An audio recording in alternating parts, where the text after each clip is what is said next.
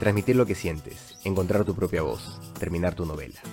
Hacer literatura implica recorrer un largo camino, que va más allá de tener una buena idea y ponerla sobre el papel. Bienvenido al show de la narrativa. Soy Carlos de la Torre Paredes y estoy aquí para enseñarte todo lo que sé sobre el arte de escribir. Hola amigos, bienvenidos a este primer episodio del podcast El Show de la Narrativa, en el que vamos a hablar de errores comunes al empezar a escribir. Ante todo, me presento. Soy Carlos de la Torre Paredes, autor peruano con algunos libros publicados y también soy egresado de la Maestría en Escritura Creativa de la Universidad Nacional Mayor de San Marcos. Por años he dictado talleres de escritura creativa y también me he dedicado a la asesoría narrativa, ayudando a distintos autores a lograr sus objetivos creativos. Eh, como les comenté, el día de hoy vamos a hablar sobre los errores comunes al empezar a escribir, ¿no? Los autores nobles, los que están recién empezando, suelen cometer algunos errores que he podido detectar en todos estos años de trabajo y vamos a hablar de ellos. El primer error es querer escribir como alguien más.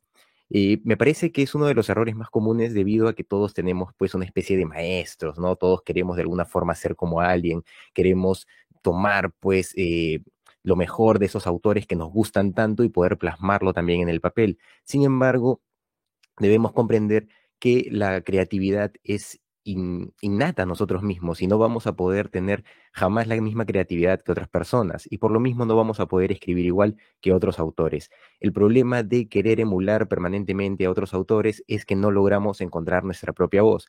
Entonces es fundamental comprender que si bien nos pueden gustar algunos autores, nos puede parecer interesante cómo trabajan y nos puede encantar cómo presentan su, todo su universo narrativo, nosotros debemos eh, partir de la idea de que tenemos que crear nuestro propio universo narrativo y nuestra propia capacidad de eh, poética y de prosa en ese proceso. Entonces, claro, podemos tener algunos eh, maestros, por así decirlo, pero lo último que deberíamos hacer, salvo que estemos practicando, ¿no? Como un ejercicio podría servir, eh, es el hecho de intentar escribir exactamente como ellos, ¿no? Eso es algo que no se recomienda porque jamás lo vamos a lograr y lamentablemente uno termina frustrándose cuando eso sucede. Y si se lograra, el problema es que se notaría que la obra creativa que se ha hecho no es del todo sincera, ¿no? Porque claro, eh, nosotros podemos crear, inventar historias, eh, armar líneas narrativas muy complejas, muy funcionales, pero realmente la obra literaria funciona en la medida en que tenga ese nivel de sinceridad, pues, que le, le aplican los autores y que genera sellos, pues, de cada uno de ellos, ¿no? Y si es que nosotros estamos permanentemente intentando imitar, imitar a otros autores, no vamos a poder transmitir eso. El segundo error que he visto con mucha, con mucha frecuencia es el no terminar eh, perdón, es el empezar a corregir la obra antes de haberla terminado. ¿Qué sucede con esto? Eh, que claro, si bien nosotros podemos hacer algunas correcciones respecto al avance de nuestra obra. Por ejemplo, si es que en un capítulo decidimos que un personaje que había muerto algunos capítulos antes no debió haber muerto, pues lo corregimos, ¿no? Porque es algo específico que sí podemos corregir. Sin embargo, empezar a hacer el trabajo estético de revisión, de mejorar figuras literarias, de aplicar símiles, metáforas, de mejorar la gramática, todo ese proceso que ya implica la, primera corrección y las sucesivas correcciones de una obra literaria, en donde se da realmente el trabajo pues, más artesanal, más artístico también de alguna forma. Eh, si nosotros empezamos a hacerlo antes de tener la obra concluida, lamentablemente no vamos a poder llegar a nada, debido a que vamos a estar trabajando solo una parte de esa gran obra. Entonces, ¿cómo vamos a poder realmente afinar algo que no está terminado? Es como si quisiéramos armar una silla y pues eh, antes de terminar la silla, antes, antes de, de, tener la lista, empezamos ya a decorar la, primera pata que hemos hecho, ¿no?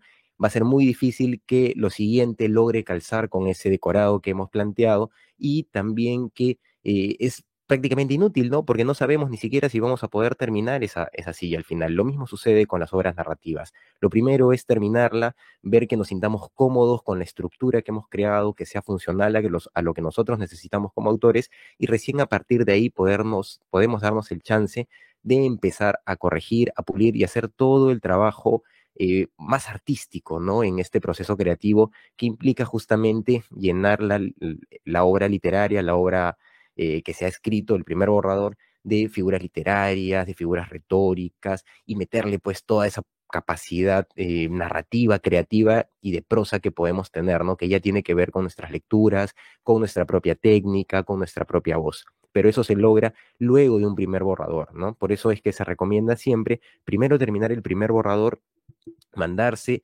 eh, finiquitar la idea y es a partir de ahí que se va a poder corregir, se va a poder mejorar y vamos a poder tener un producto realmente pues que tenga un sentido orgánico y funcional, ¿no?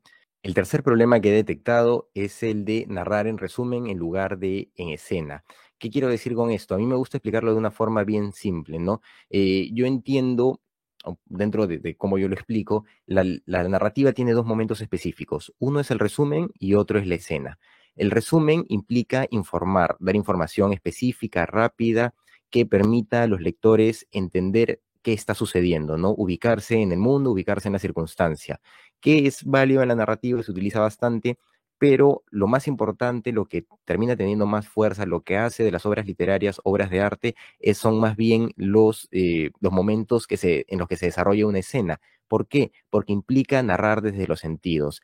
Al igual, pues, que nosotros somos capaces como seres humanos de reconocer el mundo a partir de nuestros sentidos, nuestros personajes, nuestro narrador, también debería ser capaz de reconocer el mundo que nos va a describir o describirnoslo más bien a partir de los sentidos. Si nosotros nos preocupamos por eso, vamos a encontrarnos normalmente en una escena, porque vamos a poder sentir, ver, escuchar, eh, oler, degustar, tocar lo que el personaje, lo que el narrador quiere que pues nosotros podamos sentir, ¿no? Entonces, eh, deberíamos preocuparnos mucho por estos momentos de escena que nos van a permitir realmente conectar emocionalmente, empáticamente con los lectores, debido a que los momentos de, eh, de resumen de información, si bien pueden ser muy interesantes, pueden ser, eh, puede haber una gran idea en todo eso, lamentablemente no logran generar una vinculación empática con los lectores debido a que no, no, no te puedes conectar con algo que no sabes cómo...